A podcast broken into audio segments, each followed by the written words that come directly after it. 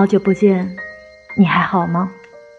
我是木兰青，我在上海向你问好。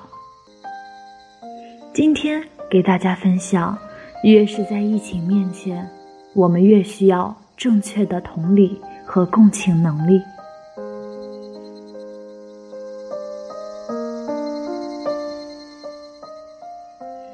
庚子鼠年，中国以大疫开局。新年伊始，好像全世界都在提醒我们要学会珍惜。神一样的科比陨落了，那个告诉我们凌晨四点的洛杉矶是什么样子的男人，留给我们的不只是遗憾，还有曼巴精神。武汉疫情吹哨人李文亮离开了。这位挺身而出的医生，这个从天而降的英雄，还是没有等到下一步庆余年。这短短两个月时间，我们害怕过、恐慌过、感动过、无助过，也愤怒过。年轻人啊，请记住这些感受。当我们这代人到了那个年纪，成为社会顶梁柱的时候。不要在那些平淡的日子里被磨平棱角，不要腐坏，不要麻木，尽可能帮助善良的人，为弱小发声。所以，请一定一定要记住这些感受。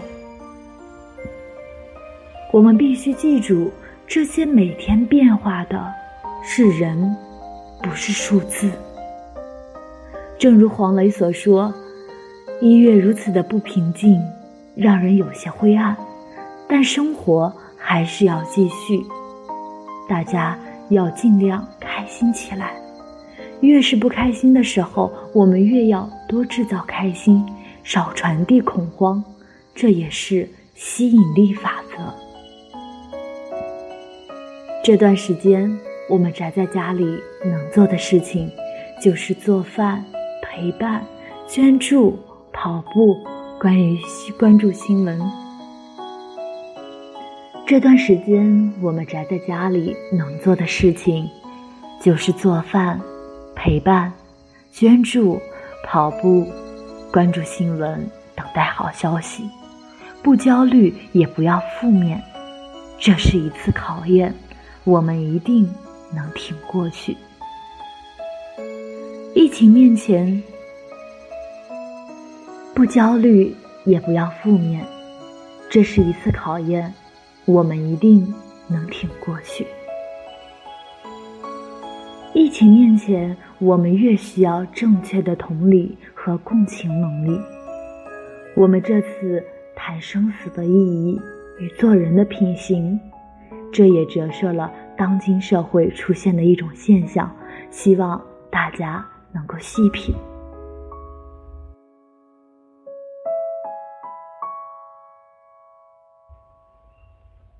问：谈生死有什么意义？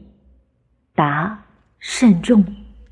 当我们去思考人离死亡到底有多远这件事的时候，谈话质量就大幅提升。原因是你会珍惜时间，然后会认真的、严肃的对待生活。再问：为什么有的网红只活了一阵，然后？突然就销声匿迹了。答：这个人是怎么火的呢？有的人是靠抨击他人、与人为敌；有的人是靠做一些低俗夸张的极端行为来吸引眼球。这些不符合人的行为，迟早都会销声匿迹。而孔子的状态是温良恭俭让。不急功近利，也能做到谦逊不树敌，追求中庸之道，而这也是让自己内心平和，给他人带来帮助的长久之道。那温良恭俭让，那温良恭俭让有什么好处呢？答：温，不急不徐。有事慢慢做，良善良，恭谦逊，俭不铺张浪费，不浮夸，让谦让，得理饶人。这些习惯其实都是在为自己做正向积累，既能充实自我，也能降低一些不可预料的风险。慎重追远，要谨慎对待死亡。如果人都不怕死，那么社会就会变得混乱。慎重，生死的意义是慎终，慎终追远，要谨慎对待死亡。如果人都不怕死，那么社会就会变得混乱。慎终。是看自己的未来，而追远是看自己的过去。管子曰：“慎终追远，明德归后矣。”他说：“慎。”曾子曰：“慎终追远，明德归后矣。”曾子曰：“慎终追远，明德归后矣。”他说：“谨慎的对待死亡，追念久远的祖先，自然会使得民风变得厚重。”最近几天，北和谐、南湘雅、东齐鲁、西华西四大天一军团都来武汉支援了。在机场，他们自报家门，互相加油，这一幕莫名让人感动。网友说。四大天团都是王炸，中国一定能赢。我今天看到最戳心的一句话是：“全村的龙已把最硬的鳞给你，哪怕自己也伤痕累累。”所以，武汉加油，中国必赢。